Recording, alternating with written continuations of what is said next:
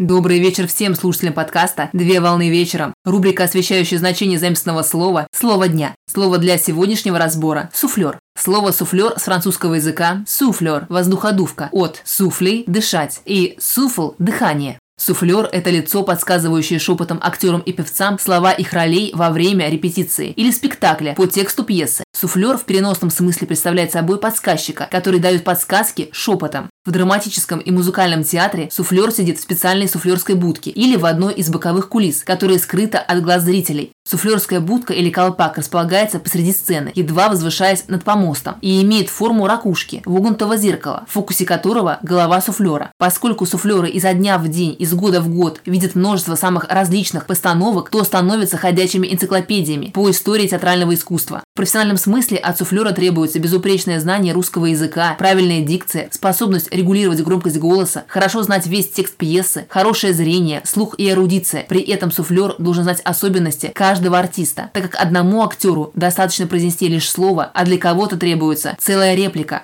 Также существует такая разновидность суфлера, как телесуфлер, который представляет собой дисплей, отображающий текст речи или сценария диктора. При этом телесуфлер незаметен для зрителя, поэтому наиболее широкое распространение приобрел на телевидении. На сегодня все. Доброго завершения дня Совмещай приятное с полезным. Данный материал подготовлен на основании информации из открытых источников сети интернет с использованием интернет-словаря иностранных слов.